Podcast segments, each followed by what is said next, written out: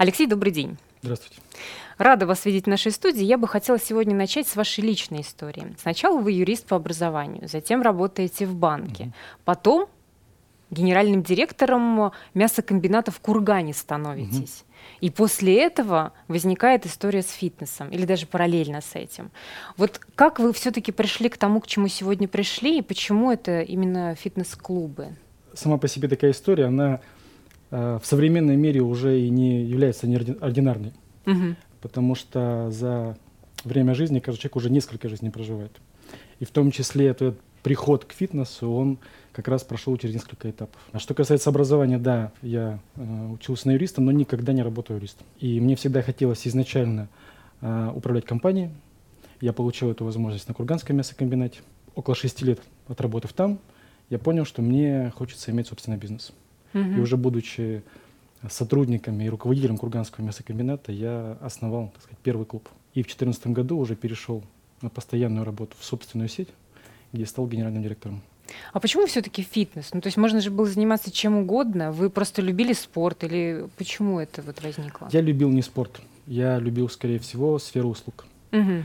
Та сфера, в которой работаете в том числе и вы, а, встречаетесь с кучей интересных, увлекательных людей – вот, и мне точно так же хотелось работать в той сфере, которая соприкасается с людьми. А, мне кажется, что именно сфера услуг, она а, наиболее, я бы сказал, такая интеллектуалоемкая сфера, в которой а, сам по себе продукт, любой продукт, который производится в этой сфере, он требует особых интеллектуальных затрат. Это да, но он не самый высокомаржинальный, так прямо скажем. Ну, как вам сказать? Конечно, есть разные сферы, uh-huh. где-то есть более маржинальные сферы но производство, оно по складу, там, я не знаю, характера, оно мне не так было интересно.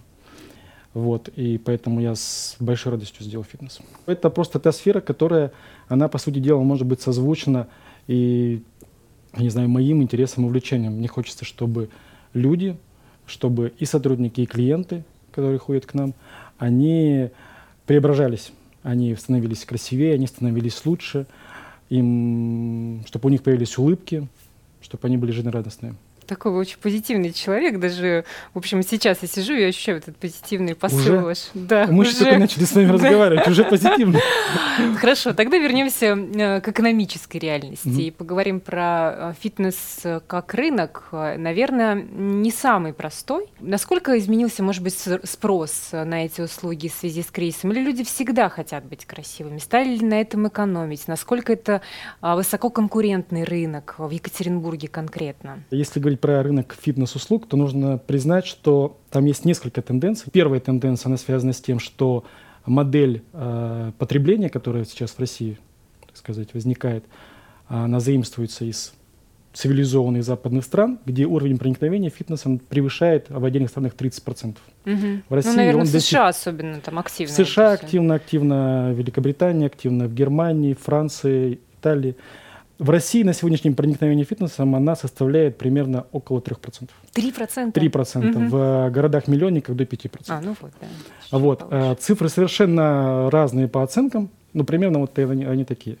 А, то есть первое – это модель потребления. Второе – нужно признать, что помимо того, что есть желание заниматься здоровым образом жизни, эта тенденция очень четко прослеживается. В России есть одна особенность – это у нас э, страна с бедным населением. Поэтому при том, что да, а, большинство людей хотят заниматься фитнесом, хотят заниматься здоровым образом жизни, но а, полностью скопировать ту модель, которая есть там в Западной Европе, в России, не получится. Потому что население не может себе позволить э, то качество услуг, которое есть, например, там. Поэтому, безусловно, увидев это столкновение, мы видим, что рынок растет, но растет а, именно в не самом высоком секторе. И поэтому, безусловно, конкуренция на этом рынке достаточно высока. Очень много желающих открыть свой фитнес-клуб, но при этом качество этих услуг, конечно же, далеко от того, что мы можем увидеть где-нибудь в другой цивилизованной стране. Ну вот вы назвали эту цифру 3-5%. На самом деле это действительно, я с удивлением для себя пару лет назад обнаружила, что только 5% людей в нашей стране путешествуют, 5% людей там ходят в кино, ходят в рестораны. Это очень узенький сегмент, и, в общем-то, последние годы он не сильно меняется. Но как вы думаете, вот может насколько возрасти вот этот вот процент в нашей стране и в какой перспективе? Потому что, ну, наверное, вам хочется работать на растущем рынке. Насколько активно растущий Рынок растущий. Рынок? Отразив именно вот эти две тенденции, э, рынок, безусловно, растущий, потому что есть спрос. Есть определенное представление об образе жизни, который хотел бы человек получить. То есть надо И поэтому, сделать. Да, Поэтому мы с вами совершенно можем посмотреть, там, я не знаю, статистику, увидеть тенденцию, что сама по себе стоимость фитнес-услуг буквально за последние там где-то три года, да, в этих вот посткризисных, кризисных годы, она уменьшилась практически в два раза. Вот. То есть это позволило увеличить, рекрутировать дополнительных клиентов, но при этом сам по себе, там, я не знаю, рынок, сами по себе фитнес-центры, они не способны из-за э, из того вот небольшого, так сказать, небольшой цены оказать э, услугу высокого качества. Поэтому э, рынок развивается в основном сейчас в эконом-сегменте и средний сегмент. Премиум-сегмент практически не растет. А интернет-фитнес верите в эту историю? Ну, не все, очень, кто не знает, не, не очень. очень. Я не верю в том числе потому, что наша концепция, наш формат нашего фитнеса, да, брайтфита, он предполагает непосредственный контакт с клиентом, непосредственное общение с клиентом, непосредственное установление эмоциональных, э, там, я не знаю, каких-то душевных связей с клиентом. И поэтому, когда человек общается по интернету, угу. это как вот мы с вами тоже с вами по интернету бы давали интервью, наверное, не было бы такого контакта, угу. как вот сейчас.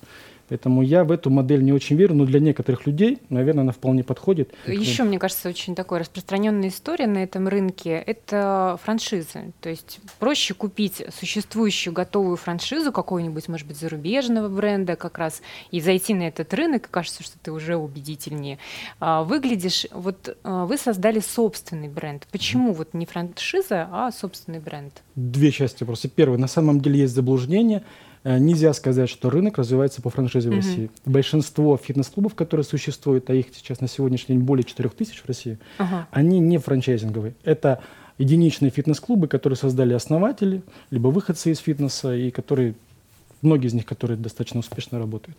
Вот. Что касается самой франшизы, то я считаю, что франшиза, она бы не дала возможность раскрыться самой идеи, которые основатели, которые те люди, которые стояли у стоков Брэдфита, хотели заложить Брэдфит. Брэдфит, опять же, если говорить про эмоции, про яркий, интересный, увлекательный фитнес, а, через франшизу не передать. Угу. Поэтому как раз мы создаем такой формат, который и предполагает вот эти вот дополнительные эмоции фитнес-клубе.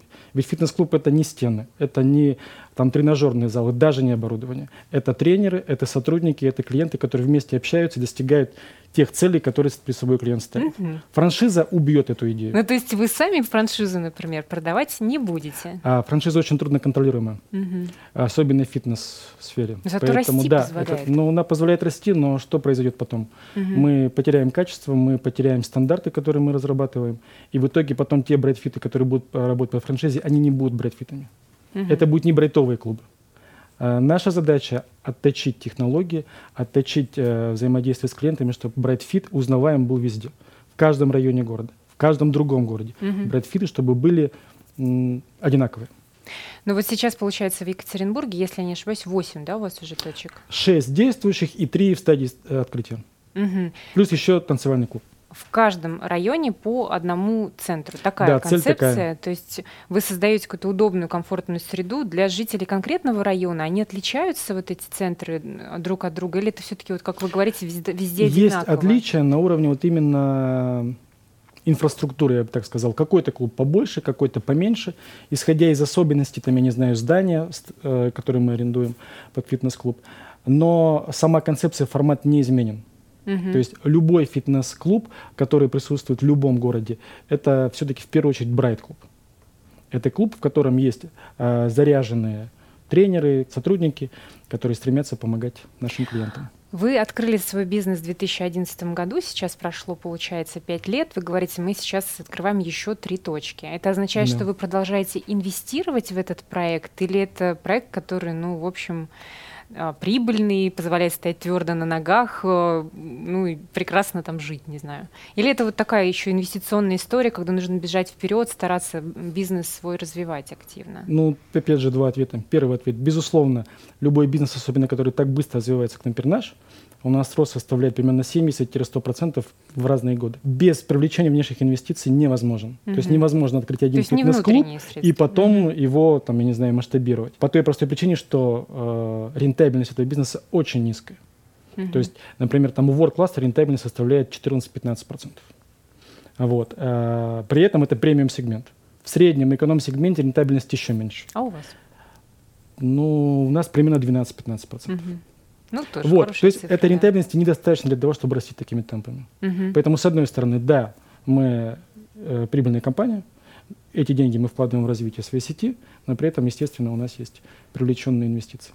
Не страшно в такое время привлекать инвестиции или все Со равно страхом вообще не расти? нужно было заниматься бизнесом. Мгм. Такого, такое слово отсутствует. Хорошо. Про другие города Интересно, вы сказали. я бы сказал. Интересно, да. Интересно. А другие города, безусловно, у нас есть стратегия. То есть вот первая пятилетка заканчивается, 17 декабря нам 5 лет. А, И в ближайшие еще две пятилетки мы хотим э, поэтапно расшириться до федеральной сети. То есть в ближайшие пять лет мы хотим стать одной из крупнейших э, сетей на рынке Урала и Сибири. И следующая наша пятилетка – это войти в топ-3 э, федеральных сетей России. Амбициозно, да? Ну, Слушайте, же мне уже интересно, да, я страха помечу а через я вам пять говорю- лет А я вам говорю по поводу интересного. Да, хорошо, согласна. А, Есть еще несколько а, дополнительных направлений у вас. Во-первых, есть а, школа танцев, и это, наверное, тоже сегодня такой тренд на рынке, это востребованная история. А второе направление есть еще Уральский институт фитнеса. Мгм. Очень такое амбициозное а, название, и не просто центр там для обучения, а институт. Это такая Мгм. а, интересная инициатива. Она интересна тем, что вы готовите кадры не только для себя, но и для всего, а, получается, рынка. Вот почему нужны еще дополнительные вот эти истории? Зачем они? Что они вам дают? Ну, а, вообще эти истории не отражают преобразование нас как сети, по сути дела, фитнес-компании, у которой есть помимо самой сети фитнес-клубов еще и другие направления, которые поддерживают основной бизнес, Мгм. которые помогают а, развиваться бизнесу как фитнес-компании. Первое, по поводу школы э, танцев. Это не школа, а это клуб. То есть это, опять же, новая задумка. Из серии нам не, не, ну- не интересен э, франчайзинг, нам интересны свои идеи, Мгм, свои мгм. проекты. А, очень много школ танцев, очень много студий танцев. Но а, мы для себя открыли, что клубная, вот клубная атмосфера в этих школах, студиях, а, ее нет. Но это вы Что значит общение? клубное? Что это? да, я имею в виду, во-первых, общение, я имею в виду комфортная среда, когда вы можете прийти в этот клуб, там у вас отличные там, условия для того, чтобы там душ принять, там, я не знаю, сауна, а, подойти в кафе, там, пообщаться после занятий с э, другими там, участниками этого клуба, Мгм. с тренером пообщаться, провести какое-то мероприятие в рамках, в стенах этого же, этого же клуба. И поэтому вот именно вот этот формат, как именно клуба танцевального, мы открыли э, этот клуб, это пока он первый, мы тестируем эту нашу идею, но уже сейчас можно сказать, что она вполне жизнеспособна и интересна, и я думаю, что мы со временем из этих вот одного танцевального клуба Bright Тоже Dance сетку. создадим сетку, да. Понятно. Что так. касается института фитнеса, у нас возникла потребность, во-первых, в обучении собственных сотрудников, и тренеров, и менеджеров по работе с клиентами, и администраторов. Но при этом мы хотим еще и оказывать услуги, востребованные услуги всем другим. Во-первых, профессиональному сообществу. В Екатеринбурге как такового а, дос- э, института фитнеса, да, учебного заведения с лицензией не существует на Мгм. сегодняшний день. Мы хотели бы сделать институт, и мы сейчас на этапе подготовки к лицензированию, а, который сможет стандартизированно оказывать профессиональные услуги в области обучения тренерского состава. Помимо этого мы проводим мастер-классы для всех желающих, однодневные мастер-классы, где люди могут на какую-то интересную тему прийти, там, я не знаю, там, по йоге, там, по каким-то танцевальным направлениям и научиться. Вообще все, что вы рассказываете, достаточно амбициозно, и особенно это интересно, что, в общем, вы такой человек не публичный, и, в общем, историю вашу никто особенно Мгм. до этого в медиа не рассказывал. Я, знаете, какой вопрос хочу тогда задать? Сейчас вы узнаете, да, эту историю. Да, я хочу спросить, ну, наверняка же были у вас какие-то ошибки, это, в общем, можно даже, наверное, стандартным же вопросом задать. Мы часто вот спрашиваем бизнесменов об этом. Есть ли какие-то вот такие очевидные промахи, которые сегодня бы, с вашим сегодняшним опытом, вы, может быть, уже не совершили, но которые вас научили? А, Смотрите, вот интересная тема по поводу ошибок. Вот в настоящее время я могу абсолютно вам откровенно сказать, что я за ошибки не переживаю и не расстраиваюсь. Почему? Потому что каждая ошибка, которая возникает, Шаг вперед. и в- она приводит к такому эффекту, который э, никогда бы не дал, если бы этой ошибки не было. Вот у нас буквально летом состоялась одна из ошибок, произошла одна из ошибок. Мы э, думали о том, где открыть еще один фитнес-клуб. И допустили небольшую ошибку. То есть немножко не там, немножко не тот формат. Конечно же, никто из окружающих не знает, а что это за ошибка, в чем она заключалась. Мгм. Мы у себя в компании понимаем эту ошибку. Но к чему привела эта ошибка? Во-первых, эта ошибка привела к тому, что я, как генеральный директор, стал умнее. Потому что ошибка показала, по сути дела, э, четкую концепцию нашей компании. Что да, у нас есть определенная концепция, отступать от нее не стоит. Угу. Второй момент. Эта ошибка привела к изменению взаимоотношений со, э, внутри команды управляющей. Потому что один из топ-менеджеров настаивал на том, чтобы сделать, например, вот в таком формате фитнес-клуб. Другой топ-менеджер говорил о том, что этого делать не стоит, и не смог донести эту позицию. Угу. Для того, кто не смог донести позицию, он понял, что да, зря он отступил, нужно было стучаться, приходить кулаком, долбить у меня по столу и говорить, слушай, это ошибка. Угу. Что значит в будущем мы эту ошибку не допустим, понимаете? То есть сама по себе ситуация привела к тому, что на разных уровнях мы стали мудрее, мы стали лучше. Улучшились взаимоотношения, улучшилось понимание бизнеса. Не было бы этой ошибки, этого бы не произошло. Поэтому любая ошибка, которая есть, это, я бы сказал, действительно какой-то такой дар, который нам посылают небеса. Подарок, да, значит, да. получается. Хорошо. Ну и последний, наверное, тогда вопрос задам про а, планы а, может быть, в краткосрочной перспективе, а может быть, даже в такой очень длинной перспективе, потому что вы уже сказали, что мыслите десятилетиями, Пятилет, пятилетками, да. Пятилетками. Пятилетками, как в Советском mm Союзе, да. Озвучьте, вот что настроены и намерены делать? Что мы настроены делать? Вот мы с вами говорили о концепции Брэдфит, да, и у нас есть э, некоторые ценности. Одна из ценностей – это стремление к постоянным улучшениям, к совершенству. У нас даже у топ-менеджеров есть такие планы, планы улучшений на каждый год. Uh-huh. Что можно сделать дополнительно хорошего для э, своего клуба Сити? Мы, наверное, были одни из первых, кто публично опуб, э, заявил о своих ценах. То есть буквально еще пять лет назад ни один фитнес-клуб вам никогда не сказал бы, какие у них цены. Uh-huh. Мы просто на сайте выложили свой прайс. Это первый uh-huh. фитнес-клуб, который это сделал. А, буквально 5 декабря, на сегодня 7 с вами, когда uh-huh. идет запись, а, мы запускаем а, такую услугу, как ежемесячные платежи по годовым картам. То есть вы можете приобрести годовой, годовую карту, годовой контракт uh-huh. и платить по нему ежемесячно. Мы не требуем с вас денег, все сразу принеси вот нам их, пожалуйста. Угу. Нет, ну, мы можем удобно, сделать конечно, вам это. Да. Это тоже. А, мы одни из первых, кто внедряет это в России, а в Екатеринбурге первые. Мы одни из первых, кто стали так много мероприятий, эмит мероприятий проводить среди фитнес-клубов. Тем самым демонстрируя, что фитнес-клуб – это не только фитнес, это тусовка. Это такая правильная фитнес-тусовка, где можно отдохнуть, пообщаться, зарядиться и не только накачаться. Uh-huh. Вот. И в таком же духе мы хотим продолжать и в будущем. То есть у нас есть а, цель, помимо количества клубов, которые мы хотим в несколько раз увеличить, мы хотим точно так же развить сеть танцевальных клубов. Мы хотим внедрить еще один формат э, фитнес-индустрии. А в частности, есть, есть тренд на силовые э, тренировки, кроссфит. Угу.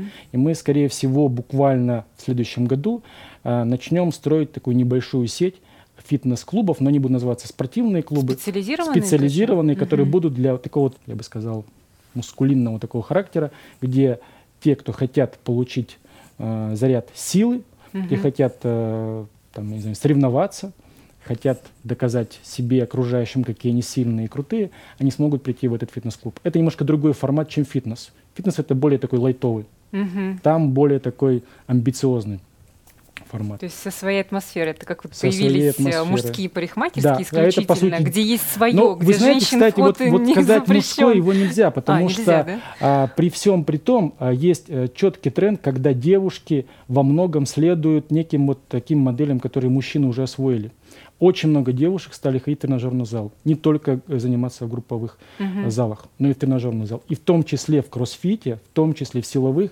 э, тренировках очень много девушек появилось, которых точно так же от этого испытывают какой-то особый такой энергетический заряд. И мы рады их видеть. Поэтому для них мы такие, такой формат сделаем. Ну, слушайте, мне остается угу. пожелать вам удачи. Я даже вот угу. хочу вам Спасибо. руку пожать, потому что действительно вы как-то так настроены угу. очень серьезно. Спасибо. Спасибо.